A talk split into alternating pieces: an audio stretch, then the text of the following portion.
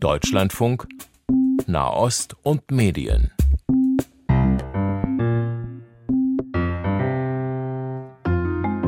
Es gibt wohl derzeit kaum eine Redaktion in Deutschland, die nicht regelmäßig Beschwerden, Kritik und Beschimpfungen abbekommt, wenn es darum geht, wie sie über den Krieg im Nahen Osten berichtet. Auf den Social-Media-Kanälen des Deutschlandfunks lesen wir zum Beispiel das hier. Deutschlands Medienlandschaft suhlt sich nur in eine Richtung. Warum muss ich mich immer schämen und ärgern, wenn ich zum Beispiel nach Lektüre internationaler, qualitativ hochwertiger Medien wie dem Guardian eure Berichterstattung sehe? Die allgemeine Berichterstattung in Deutschland ist trostlos und beschämend für ein freies Land. Ich bin bestürzt über den medialen Diskurs hier in Deutschland, schon allein im Vergleich zu den USA und Großbritannien.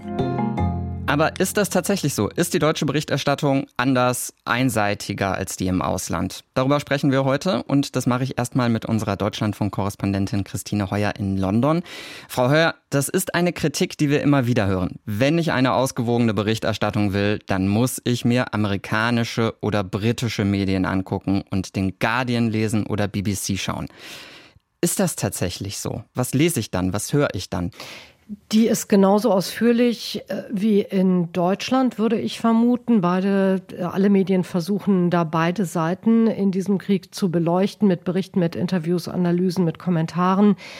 Natürlich auch wie in Deutschland hat die Sache dann auch eine nationale Dimension. Hier geht es dann zum Beispiel um die wirklich sehr großen Pro-Palästina-Demonstrationen und auch darum, wie die politischen Parteien mit dem Thema umgehen. Also im Prinzip glaube ich, grundsätzlich gibt es überhaupt gar keinen großen Unterschied zur Berichterstattung in Deutschland. Also Sie würden sagen, es ist nicht die bessere Berichterstattung?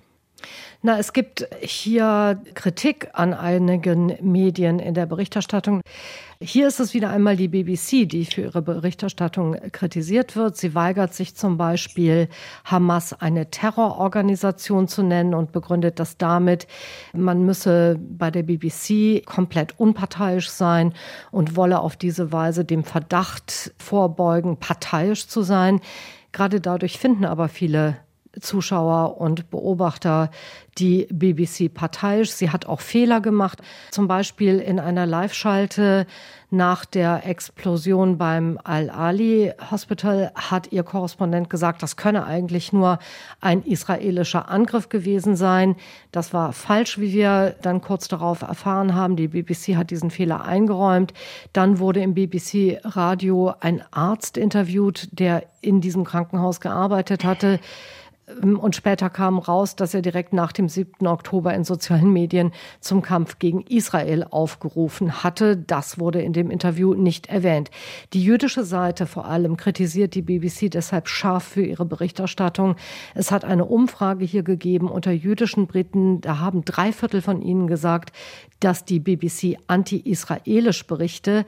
Andere Umfragen zeichnen aber ein anderes Bild. Da sagt die Mehrheit der Befragten, kein Medium sei so unparteiisch in dieser Angelegenheit äh, wie die BBC. Also man merkte auch so ein bisschen, ob man einen Berichterstatter parteiisch findet oder nicht, hängt auch zum Teil auch von der Perspektive ab. Mhm, erleben wir hier in den deutschen Medien auch immer wieder so, würde ich sagen. Wie viel ausgewogener, objektiver, wenn wir jetzt mal das Ganze ein bisschen weiterziehen, ist denn die britische Medienlandschaft jetzt im Vergleich zur deutschen? Also ich wundere mich immer, wenn behauptet wird, dass die britischen Medien nun besonders objektiv und seriös seien. Tatsächlich sind vor allem die Zeitungen viel meinungsstärker als in Deutschland. Es wird da auch schon in den Schlagzeilen viel weniger getrennt zwischen Bericht und Kommentar wenn man die Mail äh, anguckt, den Telegraph, da weiß man genau, dass das ganz einflussreiche Tory-Blätter sind, die ganz gezielt Stimmung machen für die konservative Partei. Auf der anderen Seite, Sie haben den Guardian erwähnt, auch der ist politisch parteiischer als die großen überregionalen Zeitungen bei uns es sind. Und im Radio und Fernsehen ist es genauso deutlich mindestens, da versuchen nur wenige wie die BBC wirklich neutral zu berichten. GB News zum Beispiel ist ein Sender, in dem sogar aktive Tory-Politiker moderieren und in den Talk-Radio-Formaten, die hier sehr verbreitet sind, da ist eigentlich auch immer völlig klar, wo die Moderatoren politisch stehen. Da wird die Ausgewogenheit eher dadurch hergestellt, dass man eben Moderatoren verschiedener politischer Richtungen nacheinander auftreten lässt. Hm. Woher kommt denn dann der Ruf? Was glauben Sie, woher kommt der Ruf, dass britische Medien so viel besser, seriöser berichten würden als deutsche? Ich glaube, das wäre ein Thema für eine Examensarbeit an mhm. der Uni. Also ich versuche es mal kurz zu sagen. Großbritannien ist die älteste Demokratie der Welt. Meinungsfreiheit, Pressefreiheit wurde hier eben früh großgeschrieben. Es gab in Großbritannien auch schon früh tatsächlich aktuell berichtende Zeitungen. Es gibt in Großbritannien besonders viele Zeitungen nach wie vor, auch Regionalzeitungen.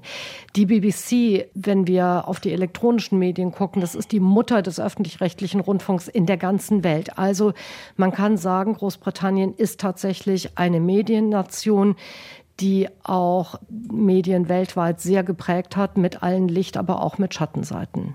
Christine Heuer und ihr Einblick aus Großbritannien. Wie sich deutsche und ausländische Berichterstattung unterscheidet, darüber spreche ich mit Aya Ibrahim. Sie ist Korrespondentin der Deutschen Welle und derzeit in Jerusalem. Mit Meron Mendel, Direktor der Bildungsstätte Anne Frank und Autor des Buchs Über Israel reden. Und mit Paul Ronsheimer, stellvertretender Chefredakteur der Bild. Herr Ronsheimer, Sie sind ja selbst in Israel gewesen. Sie waren mit der israelischen Armee auch im Gazastreifen und haben dabei ja auch immer wieder mit Kollegen von amerikanischen, britischen und anderen Medien zu tun. Haben die aus Ihrer Sicht einen anderen Zugang? Blicken die irgendwie anders auf den Konflikt? Ist nicht mein Eindruck, dass generell die amerikanischen Medien anders auf den Konflikt, auf den Krieg blicken, beziehungsweise kann ich das ja nur vergleichen mit den Reportern, die ich jetzt vor Ort getroffen habe und die zum Beispiel den gleichen Einsatz dort gemacht haben wie ich, also die teilweise eben mit der israelischen Armee dann auch nach Gaza gegangen sind. Tatsächlich war es in den Wochen oder in den Monaten, als ich dort war, lediglich möglich, mit den israelischen Truppen nach Gaza zu kommen und das äh, fand ich als Reporter damals schwierig beziehungsweise kritisch. Äh, tatsächlich ist es jetzt so, dass einer Kollegin, äh, meiner Kollegin Clarissa Ward, es auch gelungen ist, nach Südgaza zu kommen erstmals, also über die ägyptische Grenze und damit unabhängiger, muss man sagen, berichten zu können. Denn tatsächlich ist das Problem, wenn Sie als Reporter sozusagen embedded sind, dass sie davon abhängig sind, wo äh, der, äh, wo die Armee sie hinführt. Und das führt eben dazu, dass sie zwar Einblicke bekommen, aber vielleicht nicht in dem Umfang, äh, wie es notwendig wäre. Wie würden Sie denn Ihre eigene Berichterstattung beschreiben? Was steht bei Ihnen im Fokus? Wo legen Sie das Hauptaugenmerk drauf? Im Fokus, wenn ich jetzt äh, die Berichterstattung aus Gaza nehme, finde es immer besser, über konkrete äh, Fälle zu sprechen, stand im Fokus natürlich, wie es dort aussieht, in dem Fall in Bet Hanun, also in dem Ort äh, in. Gaza, wo wir waren. Ähm, gleichzeitig ist es so, äh, dass sie dort Einblicke bekommen haben äh, von der Intensität der Bombardierung, und sie haben Einblick bekommen, es ist jetzt ein paar Wochen her, davon, wie die Soldaten die Situation äh, betrachten und wie die Soldaten sozusagen ähm, auf diesen Krieg blicken. Ähm, das ist das, was ich in dem Moment als Reporter machen konnte. Ansonsten habe ich dort äh, sehr viele Interviews geführt. Ich habe ein Interview mit dem israelischen Ministerpräsidenten Benjamin Netanyahu führen können, den ich natürlich äh, mit all den Fragen konfrontiert habe, die, das ist jetzt ungefähr drei Wochen her, äh, zu dem Zeitpunkt äh, öffentlich diskutiert wurden, insbesondere natürlich die Frage, was die Intensität des Krieges angeht und die hohen Zahlen an zivilen Opfern. Ähm, ich habe den Präsidenten, den israelischen Präsidenten, auch Herzog, treffen können. Das war zu einer Zeit, wo es vor allem um die Geiseln ging. Also ich habe klassisches journalistisches Handwerk dort gemacht. Also Sie würden sagen, natürlich bemühen wir uns oder bemühe ich mich um Objektivität und möglichst viele Seiten auch zu Wort kommen zu lassen, auch wenn es schwierig ist. Ich kann da nur sozusagen für mich sprechen in dem Moment als Reporter ähm, und natürlich versuche ich das. Aber wenn Sie aus Israel berichten nach dem 7. Oktober, haben Sie natürlich automatisch eine bestimmte Perspektive, allein durch die Tatsache, äh, dass Sie mit Angehörigen der Opfern zum Beispiel äh, von dem Musikfestival sprechen oder wenn sie mit äh, Eltern von Geiseln reden, dann haben sie natürlich eine bestimmte Fokussierung in der Berichterstattung.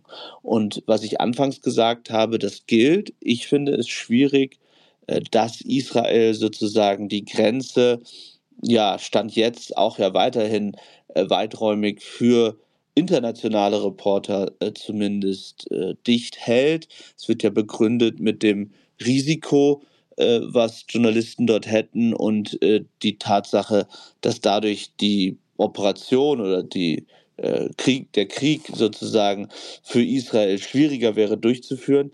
Aber ich halte es für unerlässlich, dass am Ende es eine, eine Berichterstattung gibt, die ähm, ja, so wie die Kollegin Clarissa Ward jetzt eben über Ägypten, dass es von beiden Seiten neben der Embed-Möglichkeit eine, äh, eine Möglichkeit gibt, dass man auch aus Südgaza berichten kann. Aya Ibrahim, Sie sind derzeit für die Deutsche Welle in Jerusalem, also für den deutschen Auslandsrundfunk.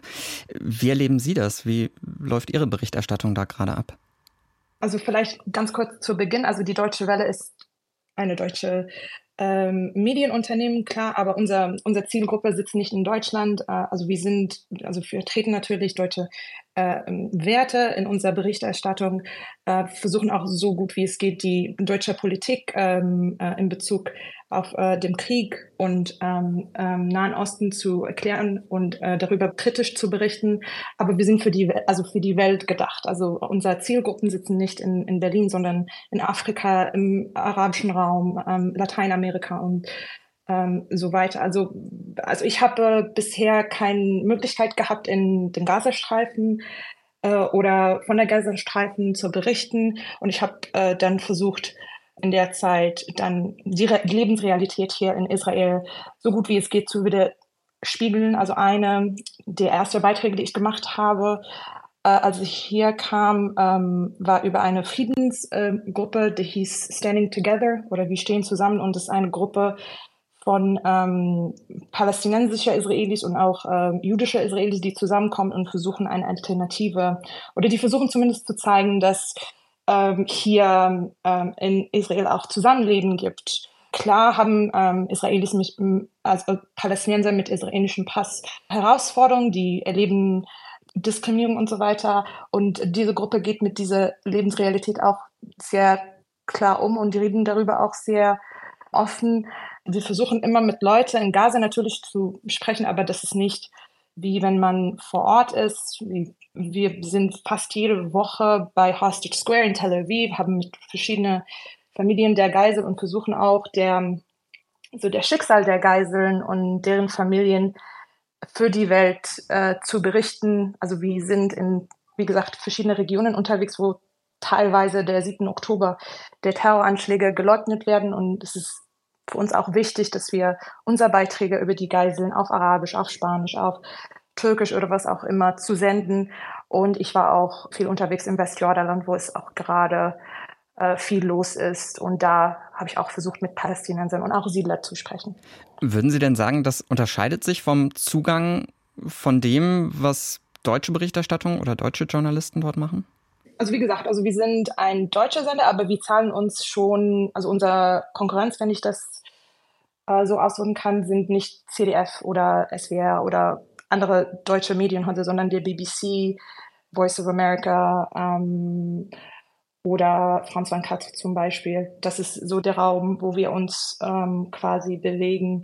Ich glaube, wenn ich einen Unterschied zwischen deutschen Medien und britischen Medien, da, da Ihre Kollegen hat dieser Unterschied am Anfang äh, angesprochen. Ich glaube, dass britische Medien zum Beispiel, zumindest das ist mein Eindruck, hat viel mehr Sendezeit oder Airtime für palästinensische Stimmen von Anfang an gegeben. Also ein Beispiel ist der britische äh, Botschafter in London, der heißt Hossam Sumlot und er ist von Anfang an mehrfach äh, bei der BBC und er ist auch keine easy Interviewpartner. Er hat auch die BBC ganz klar und offen kritisiert und deren Erzählweise von dieser Geschichte und der, der, der westliche ähm, Journalismus über, über den Krieg kritisiert und er würde dann mehrfach nochmal wieder eingeladen.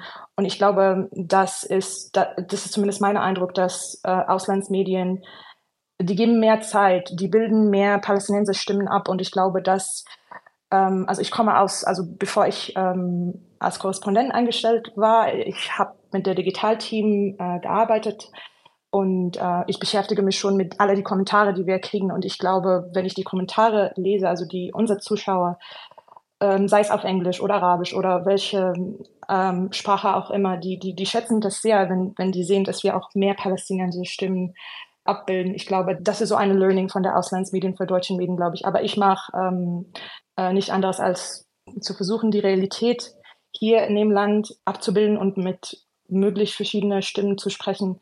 Auch wenn ich über Siedlergewalt zum Beispiel ähm, berichte, dann spreche ich klar mit Siedler. Äh, hm. Die sind auch ein Teil der Geschichte. Herr Mendel, Sie sind selbst in Israel aufgewachsen, leben jetzt seit 20 Jahren in Deutschland. Wenn Sie auf die deutsche Berichterstattung blicken, wie empfinden Sie die derzeit? Also ich kann es nur wiederholen, was die Vorgänger gesagt haben. Also die, ich sehe keinen wesentlichen Unterschied äh, zwischen der, wenn man so will, deutsche Berichterstattung und äh, andere Berichterstattung. Denn letztendlich es gibt keine deutsche Berichterstattung, wenn man die Bildzeitung in die Hand nimmt oder äh, hört Deutschlandfunk äh, Kultur. Das sind beide deutsche Berichterstattung, aber doch wesentlich unterschiedlich. Genauso verhält sich auch in, äh, bei den ausländischen Medien.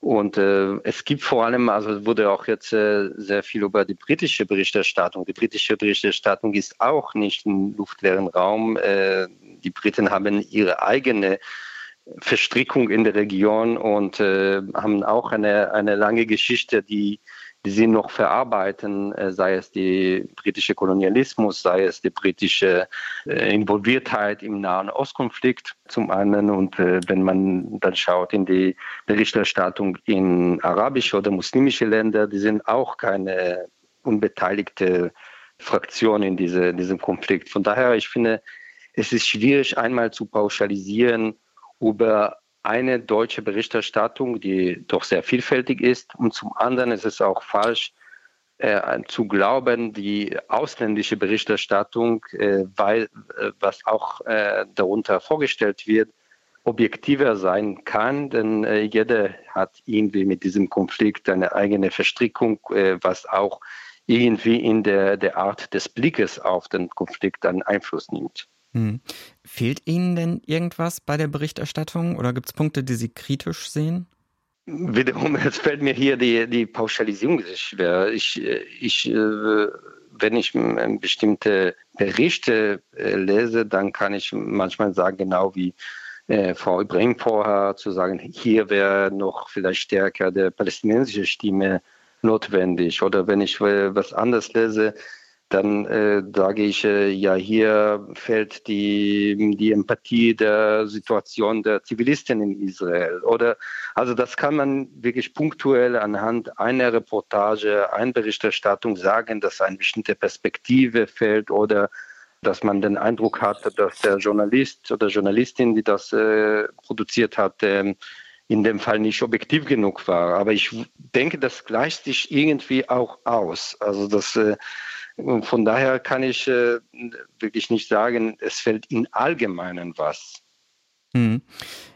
Es gibt ja eine Kritik von einem Kollegen von Übermedien, Teseo Lamarca, der hat geschrieben, deutsche Medien würden zu sehr das Vorgehen der israelischen Armee rechtfertigen, zu wenig auf das Leid der Bevölkerung schauen und es würde nicht auf unabhängige Organisationen vor Ort geschaut, offizielle Darstellungen würden nur zitiert, aber nicht eingeordnet mal in die Runde gefragt, können Sie diese Kritik nachvollziehen? Das klingt ja jetzt erstmal so, als eher nicht. Also ich kann es überhaupt nicht bestätigen. Also das Leid der palästinensischen Bevölkerung in Gaza wird in den deutschen Medien sehr deutlich äh, gezeigt. Es wurde darüber berichtet. Es gibt sehr viele bildstarke äh, Berichterstattung aus Gaza. Die, die Fotos sind, äh, sind erschreckend und ich denke, sie prägen nicht nur die Berichterstattung, sie prägen auch die Debatte darüber. Ja, also ich sehe es ähnlich. Ich glaube, allein die Kraft der Bilder und der Videos aus Gaza prägen am Ende den Blick auch der Zuschauerinnen und Zuschauer und der Leser auf den Krieg.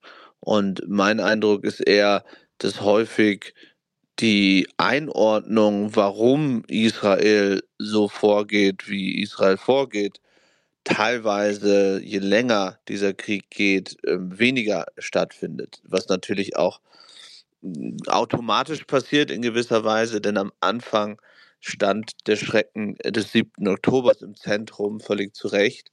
Und je länger dieser Krieg dauert, ähm, desto mehr Bilder sind in, aus diesem Krieg zu sehen.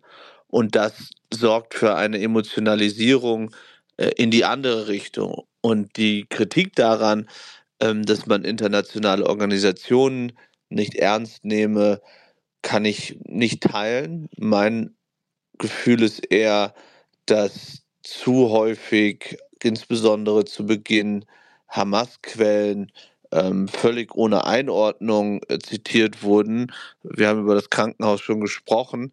Äh, da wurde wenige Stunden eben nachdem es einen Angriff gab oder eine Explosion in dem Krankenhaus äh, direkt die Opferzahlen ähm, von Hamas äh, verkündet.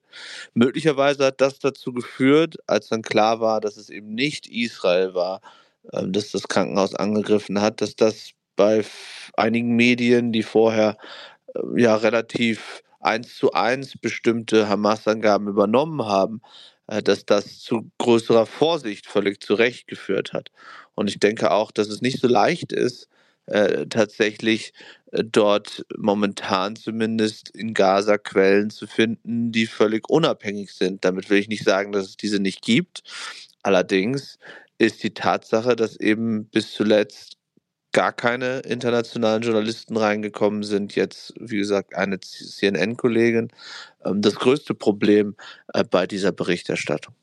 Also diese, diese Kritik oder diese Kommentar, also stimme ich nicht zu, aber kann ich irgendwie auch nachvollziehen, weil diese, dieser Konflikt ist anders, in dem, also es ist natürlich so bei jedem Krieg oder jedem Konflikt, aber besonders bei dem Nahen Osten-Konflikt, also jede Seite erwartet von uns als Journalisten eine klare Position zu nehmen, was wir tatsächlich gar nicht machen dürfen. Also wir berichten und wenn wir irgendwelche Quellen oder Zahlen nennen, dann müssen wir klar und deutlich die Quellen für diese Zahlen auch eingeben.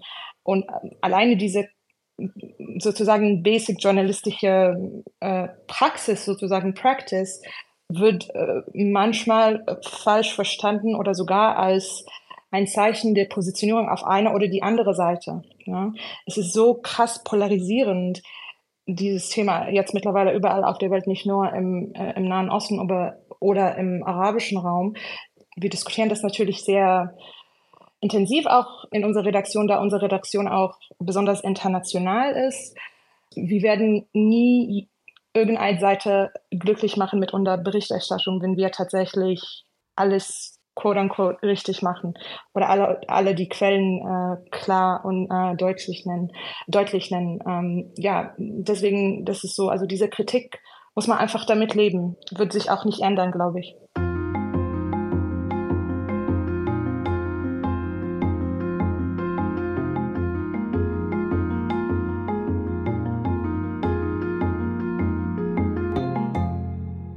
Ich habe im Vorfeld mit einem Palästinenser gesprochen, Ahmad, und der hat mir erzählt, er ist Palästinenser, lebt jetzt in Deutschland und mit Blick auf die Berichterstattung hat er das so beschrieben.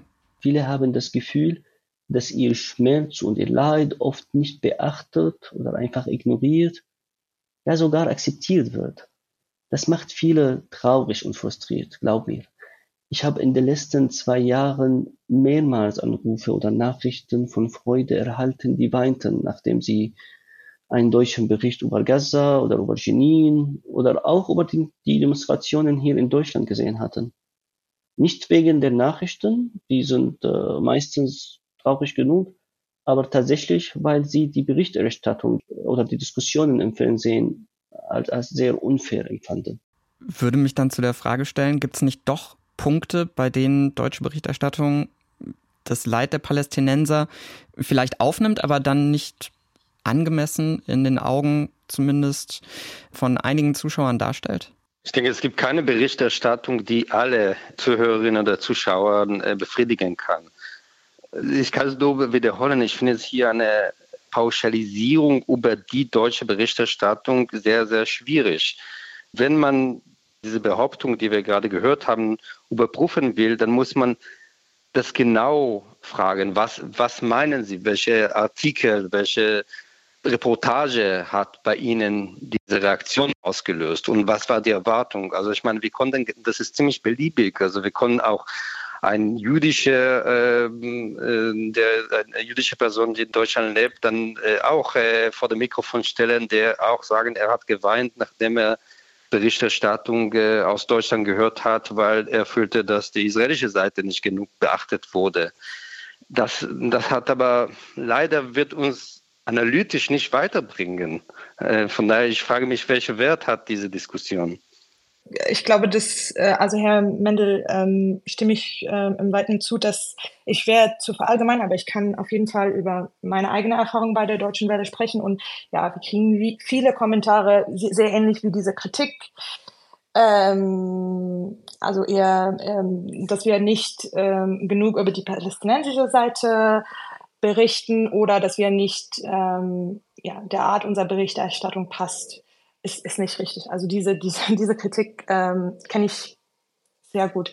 Ich glaube, ja, wir können immer besser werden, indem wir mehr palästinensische Stimmen abbilden. Aber man muss auch sagen, das ist jetzt so bei uns, zumindest in der Redaktion, so ein bisschen so wie ein Chicken or the Egg Problem. Also wir versuchen, mehr palästinensische Stimmen zu holen, aber die wollen ähm, manchmal oder sogar den meisten Zeiten nicht mit uns sprechen, weil die haben den Eindruck, dass deutsche Medien pauschal irgendwas gegen palästinensische Stimmen hat, ne? Und dann kriegen wir so viele Absagen und wir versuchen immer, also wirklich meine Kollegen in der Redaktion ähm, für Reiche wie Guestbooking, die wirklich Mensch, also also Stimmen für unser Programm gewinnen müssen, das ist deren Aufgabe. Also wenn man die E-Mails liest, also wir kriegen Absage nach Absage, auch wenn wir versuchen zu sagen, hey, wir wollen eure Stimme auch hören, aber die haben, es gibt jetzt also diese allgemeine Eindruck, dass deutsche Medien was gegen Palästinenser hat und das macht unser Job da nicht unbedingt äh, einfacher.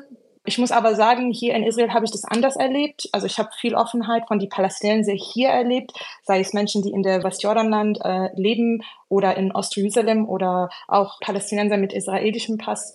Äh, also wir versuchen das, aber es ist auch nicht so einfach, diese Stimmen zu holen. Aber diese Kritik kann ich auch manchmal nachvollziehen, vor allem weil es gibt auch der Eindruck in der palästinensischen Community in Deutschland, dass wenn jemand auf eine Talkshow ist und ähm, anfängt irgendwie palästinensischer Leid zu beschreiben oder ähm, auszudrücken, dass man in eine falsche Ecke sofort gestellt wird, dass man also man wird äh, vorgeworfen pro Hamas oder ähm, weiß es nicht, sogar wird als Antisemit abgestempelt. Also dieser Eindruck gibt es bei die palästinensische Community. Deswegen haben viele Menschen auch Angst. Ne? Also es gibt auch so viel, was wir auch machen können. Also wir können Menschen immer einladen, aber wenn wir auch so viele Absagen kriegen, dann können wir auch diese Stimmen nur teilweise abbilden. Muss man unterscheiden zwischen der Berichterstattung vor Ort, also aus äh, mhm. äh, Westbank, aus äh, Gaza und von, aus Israel und die Debatte und äh, die hier in Deutschland statt, stattfindet. Also das ist äh, wirklich eine sehr, sehr unterschiedliche Setting. Wenn hier in Deutschland auf einer deutschen Talkshow über den Nahostkonflikt diskutiert wird, das, äh, das geht nicht um eine Berichterstattung, sondern es geht um die Debatte hier darüber. Und dann würde ich Frau Ibrahim Großteil auch zustimmen, dass äh, sehr oft wird hier eine Pauschalisierung äh, stattfindet, dass äh, eine äh, pro-palästinensische Stimme sofort als Unterstützung der Hamas gelesen wird. Wir hatten das auch in der Gesamtgesellschaft am Anfang der, nach der 7. Oktober gesehen, dass äh, Aufrufe wie Free Palestine oder ähm, ein Symbol wie die Kufia, also der palästinensische Kopftuch, gleich als Ausdruck der Unterstützung der Hamas gelesen wurden, was überhaupt nicht stimmt, denn der Wunsch von Palästinensern zum eigenen Staat, zur Souveränität nicht nur äh, bei der Hamas zu finden ist, sondern das ist eine legitime Forderung, die auch von der internationalen Recht untermauert wird. Und ich meine, dass in der Debatte hier in Deutschland in den letzten Wochen eine gewisse Verbesserung äh, gesehen zu haben. Wir hören hier, auf, äh, man auf Talkshows, in Diskussionen hier, äh, hierzulande immer mehr palästinensische Stimmen zur Sprache. Äh, man hat sehr viel äh, die Joanna Hassoun, die äh, Alana Jabarin, Yassin Mushabash und äh, andere palästinensischstämmige Personen, die in Deutschland leben, immer mehr gesehen und das ist, finde ich, eine sehr gute Entwicklung. Hm, ich habe im Vorfeld auch mit äh, Alena Jabarin gesprochen, palästinensischstämmige Journalistin. Herr Mendel, Sie hatten sie vorhin schon kurz erwähnt. Und äh, sie meinte auch zu mir, dass der deutschen Berichterstattung auch einfach was entgehen würde, weil die palästinensische Seite so selten zu Wort kommt, weil palästinensische ExpertInnen selten eingeladen würden. Ich würde aber auch noch zu einem anderen Punkt kommen wollen. Und zwar wissen wir ja vom Axel Springer Verlag zum Beispiel, dass zu den Grundsätzen des Verlags gehört, das jüdische Volk und das Existenzrecht Israels zu unterstützen.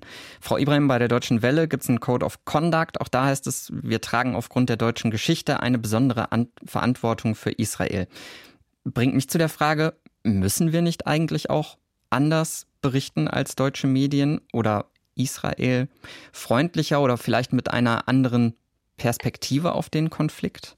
Muss deutsche Berichterstattung anders sein? Ich würde sagen, deutsche Berichterstattung und insbesondere Berichterstattung, die in Ausland geht, wie in unser Fall, muss unsere historische Verantwortung gegen Israel und jüdische Menschen erklären und ähm, dabei natürlich kritisch hinterfragen, was Begriffe wie Staatsräson bedeuten warum deutsche Politiker sich so eindeutig an die Seite Israel stellen, dass, dass alle diese Themen, alle diese Begriffe, alle diese Debatten müssen wir darüber kritisch berichten. Denn für viele Teile der Welt ist die Debatte in Deutschland sehr unverständlich. Aber muss deutsche Berichterstattung vielleicht zurückhaltender sein? Äh, ich glaube, das impliziert Ihre Frage ja auch. Ich würde sagen, anders als deutsche Politiker, wo gerade auch ähm, immer wieder gesagt würde, Israel braucht aktuell keine Ratschläge von der Seitenlinien und schon gar nicht von Deutschland. Also wir geben sowieso keine Ratschläge ab, ne? sondern wir berichten, was passiert. Und das machen wir jeden Tag, versuchen wir auch weiterzumachen. Und da, glaube ich, sollten deutschen Medien natürlich nicht bei Themen wegschauen, die eventuell auch die israelische Regierung nicht gerade jetzt äh, unbedingt gefallen. Zum Beispiel über die Siedlergewaltbeiträge, äh, die wir äh, neulich gemacht haben. Ähm, das ist so ein Beispiel. Also wir dürfen natürlich auch in diese Zeiten, wo große Herausforderungen hier im Land gibt, auch über solche Themen, müssen wir über solche Themen sprechen. Die sind alle zusammen verbunden. Also die Rolle von Journalisten bleibt, nachzufragen bei möglichen Menschenrechtsverbrechen. Also das gilt in Israel, wo jedem anderen Land. Aber wie gesagt, natürlich haben wir als deutsche Medien die Verantwortung, unsere, also die deutsche Geschichte und die besondere Verantwortung zu erklären. Und wir machen das in verschiedener Sprachen, also bei der Welle. Deswegen ist es so, also finde ich, also ich bin jetzt ein bisschen weiß natürlich, finde ich, dass unsere Arbeit so wichtig ist. Also wir reden auch über Themen wie, warum jetzt äh, zum Beispiel der Slogan From the River to the Sea Palestine will be free für manche sehr problematisch oder verletzend ist. Also wir haben neulich einen äh, Beitrag darüber äh, äh, veröffentlicht. Äh, Themen wie Staatsräson, also was bedeutet das genau? Schreiben wir Artikel darüber in Arabisch, Türkisch, Spanisch, verschiedene Sprachen. Also wir versuchen auch journalistisch diesen Themen zu behandeln und auch, wie gesagt, also am Anfang, sogar die, die Ereignisse am 7. Oktober werden in vielen Teilen der Welt geleugnet, sogar gefeiert wir müssen, also wir versuchen auch diese Realität immer wieder zu zeigen mit Berichten über das Schicksal der Geiseln und deren Familien. Also ich finde, das gehört zum normalen Journalismus, aber insbesondere auch zu unseren Aufgaben. Ich will in die Runde werfen nochmal die Frage, also äh, in welchem Land wird objektiv berichtet? Also in welchem Land ist der, der eigene Geschichte, der eigene Verstrickung nicht, äh, kann, nimmt keinen Einfluss auf die Berichterstattung? Also ist äh, die Berichterstattung in Al Jazeera, die von Katar finanziert und in Katar sitzt, objektiver als äh, die deutsche Berichterstattung, ist die Berichterstattung der BBC, der, ähm, wie schon gesagt, der eigene äh, Dreck am Stecken hat, was die, die koloniale Vergangenheit angeht, ist es dann, macht das der objektiver. Also egal welches Land wir, wir dann im Blick nehmen, natürlich gibt es eine bewusste oder unbewusste Perspektive, die damit einhergeht. Und das gehört dazu. Und natürlich, wenn aus Deutschland berichtet wird, dass, äh, das kommt vor der Vorlage eine, eine gewisse deutsche Blick, der von, auch von der Vergangenheit geprägt ist. Aber das ist keine Ausnahme, das ist genau die Regel und deswegen mhm. ist international so vielstimmig ist, weil, weil jeder aus jeder Nation eine gewisse gewisse Gepäck, die mitgebracht wird, die auch der Berichterstattung stückweise beeinflusst. Das, das wird aber durch, durch äh, solange das äh, mit äh, professionelle journalistische Kriterien dann gemacht wird, solange dass man, dass man das reflektiert, finde ich, das gehört dazu. Und insofern ist Deutschland alles anders als eine Ausnahme. Vielleicht da Herr Mendel schon Al Jazeera erwähnt hat. Also ich gucke Al Jazeera Arabisch und Englisch auch. Ähm, das ist so ein Teil der Job, dass man auch weiß, was wie über dieses Thema auch in andere Medien berichtet wird. Also natürlich ist bei Al Jazeera ist es eine total, besonders Al Jazeera Arabisch, ähm, es ist eine total andere Welt. Ne? Da würde immer wieder erwähnt, dass ähm, zum Beispiel nicht nur, nur Europäer Geschichte haben, dass Araber auch eine Geschichte haben und dass äh, Menschen auch im arabischen Raum äh, sehr stark von der Geschichte geprägt sind und von Themen wie der Vertreibung die Palästinenser zum Beispiel ähm, geprägt äh, sind. Und da ist es natürlich, also was Begriffe, was Framing, was Einordnen für Hamas-Propaganda angeht, also da, also auf, auf Al Jazeera Arabisch wird zum Beispiel der Pressemitteilung, die tägliche Pressemitteilung von Abu Abaida, der Sprecher der Hamas, jeden Tag ohne jegliche Einordnung einfach gesendet. Das, das in der Regel 15 Minuten, 13 Minuten. Ähm, die IDF, die Israel Defense Forces, ist nicht die IDF, sondern die IOF, die äh, Israeli Occupation Forces. Also das, da auf Arabi in, in arabischen Medienraum ist, ist das Thema, es ist wie eine alternative Welt quasi. Also alles ist, ähm, hat eine andere Bedeutung und andere Begriffe und das muss man einfach zur Kenntnis nehmen, dass dieses Thema auch für andere Länder was ganz anderes bedeutet.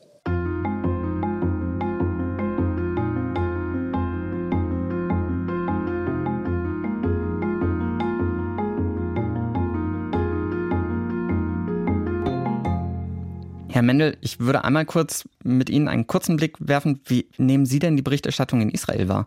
Also äh, ich war auch in Israel äh, Ende November und äh, ich verfolge auch aus Deutschland die Berichterstattung.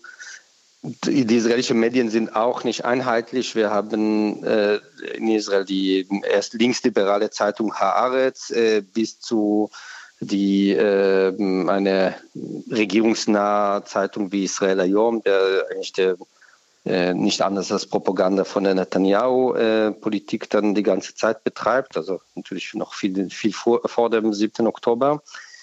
Nichtsdestotrotz, ähm, äh, man kann äh, wahrnehmen, dass die, gerade der, die Bilder aus Gaza werden in eine sehr kleine Dosierung in die, dringen sie in die israelische äh, Medien, in die, in die Bevölkerung.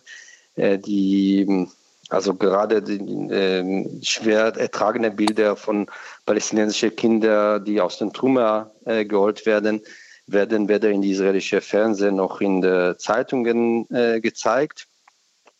Und das beeinflusst natürlich die, die Diskussion in Israel, die das, äh, äh, das äh, deutlich weniger wahrnehmen, weil es ihnen der Bevölkerung weniger gezeigt wird. Um ganz fair zu sein, kann man auch sagen, die werden aber auch die, die Schreckensbilder, die auch zum Teil in westliche Welt äh, gezeigt wurden aus der, aus der 7. Oktober, wurden auch in Israel nicht gezeigt. Also da hat man der eigenen Bevölkerung auch äh, dieses Leid, den, den Opfer von 7. Oktober auch ausgespart. Vielleicht aus anderen Gründen.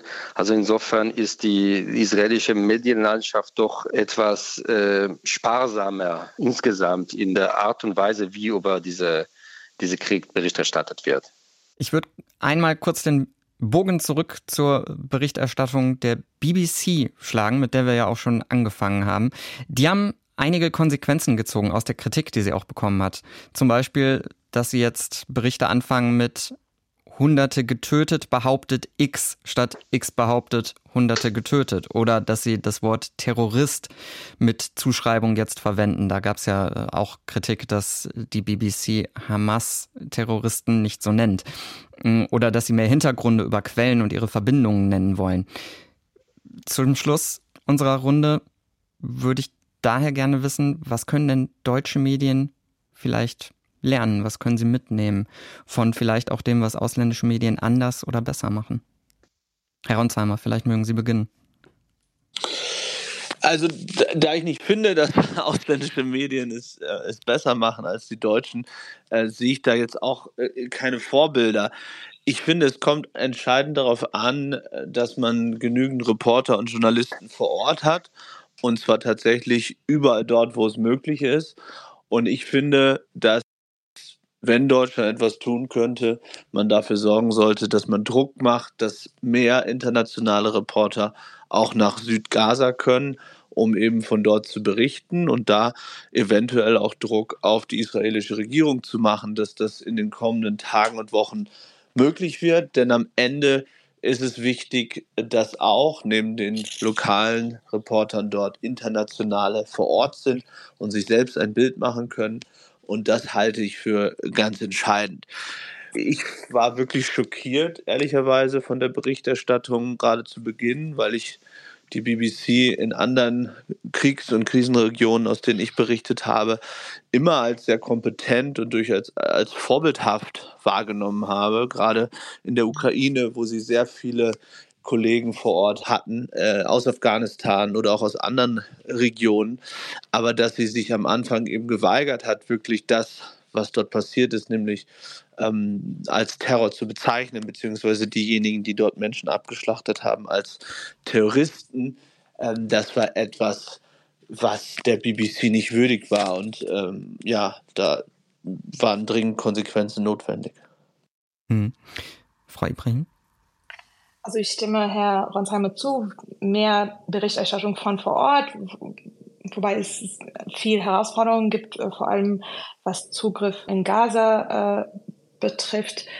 Aber es ist auch eine Frage der Kosten und äh, Resources. Also wir wissen, dass äh, diese, also unser Kollegen in BBC, CNN oder wo auch immer einfach viel mehr Ressourcen haben. Aber ich glaube, von vor Ort zu berichten, hilft uns nur, ein besseres Bild abzubilden. Aber ich denke, wenn es um die interne Diskussion in Deutschland äh, geht, da es da diese Diskussion aus uns besonders betrifft, aufgrund der historischen Verantwortung Deutschlands natürlich, dass wir auch äh, versuchen, so gut wie es geht, mehr palästinensische Stimmen zu holen und abzubilden. Ich glaube, wir müssen auch das Leid der Menschen, die teilweise hier seit Jahren oder Generationen leben, auch, wir müssen irgendwie ein Gehör dafür finden damit meine ich nicht äh, Antisemitismus oder pro-Hamas, äh, überhaupt nicht, ganz und gar nicht. Aber äh, dass man auch nicht sofort diese Geschichten, die teilweise auch sehr, sehr persönlich ist. Also ich meine, als Land, die sehr, so sehr von Geschichte ähm, geprägt ist, müssen wir irgendwie ein Gehör für diese Geschichten oder hoffe ich. Ich glaube, das wird uns nur als Journalisten helfen, wenn wir ein Gehör oder einen Platz mehr Sendezeit für diese Stimmen auch finden ähm, scha und schaffen können und vor allem sichere Orte für diese Stimmen schaffen können. Herr Mendel? Ich denke, wir sehen in diese, in, insgesamt in der Art und Weise, wie über den, den Krieg äh, berichtet und gedacht wird, dass die konventionellen Medien immer an Bedeutung verlieren und was der immer mehr präsent ist, diesen, die sozialen Medien. Und die stückweise drohen dann die, de, das gesamte Kontext komplett zu unerheblich oder für äh, bedeutungslos zu erklären. Denn der Blick auf diesen Krieg, auf diese sehr komplexe Situation wird in 15-sekundige Videos auf TikTok äh, dann komprimiert, natürlich sehr verkürzt und sehr einseitig. Und von daher denke ich, die, gerade die Aufgabe der konventionellen Medien äh, besteht darin, hier einen Kontext zu geben, diese wirklich sehr langjährige und komplizierten Konflikt so weit wie möglich für die Zuhörerinnen und Zuhörer, die Leserinnen und Leser verständlich zu machen. Äh, und ich denke, da wird äh, viel Gutes getan, aber es gibt noch viel Luft nach oben. Das war Medien und Nahost, unser Nachredaktionsschluss Spezial. Darüber, ob tatsächlich deutsche Medien anders, einseitig voreingenommen über den Krieg im Nahen Osten berichten. Mit dabei waren Aya Ibrahim, Korrespondentin für die Deutsche Welle in Israel, Paul Ronsheimer, stellvertretender Chefredakteur der Bild und Miron Mendel, Direktor der Bildungsstätte Anne Frank in Frankfurt. Ich bin Sascha Wandhöfer, Produktion Fridolin Menzel. Tschüss. Und zum Schluss möchte ich noch ein wirklich sehr eindrückliches Feature bei uns im Deutschlandfunk empfehlen. Ich will, dass die Welt davon erfährt. Die Stunden des Terrorangriffs der Hamas. Darin erzählen Überlebende und Angehörige von Geiseln, wie sie den 7. Oktober erlebt haben und wie der Terrorangriff sie verändert hat. Als Tali und ihre Familie realisieren, dass die Terroristen in Häuser eindringen, machen sie alle Lichter aus. Auch den Ventilator. Er ist zu laut. Die Schutzräume im Kibbutz sind auf Raketenbeschuss ausgelegt, nicht auf Terrorangriffe. Die Räume können daher nicht von innen abgeriegelt werden. So people started suggesting different solutions to keep the the handle from turning so that they they'll stay outside. Some people were sitting next to the door the whole day holding the handle from the inside and uh, listening to see if the terrorists are coming into their home and reaching the door. Manche haben den ganzen Tag den Türgriff festgehalten. Ich will, dass die Welt davon erfährt. Das Feature gibt's zum Beispiel in der DLF Audiothek.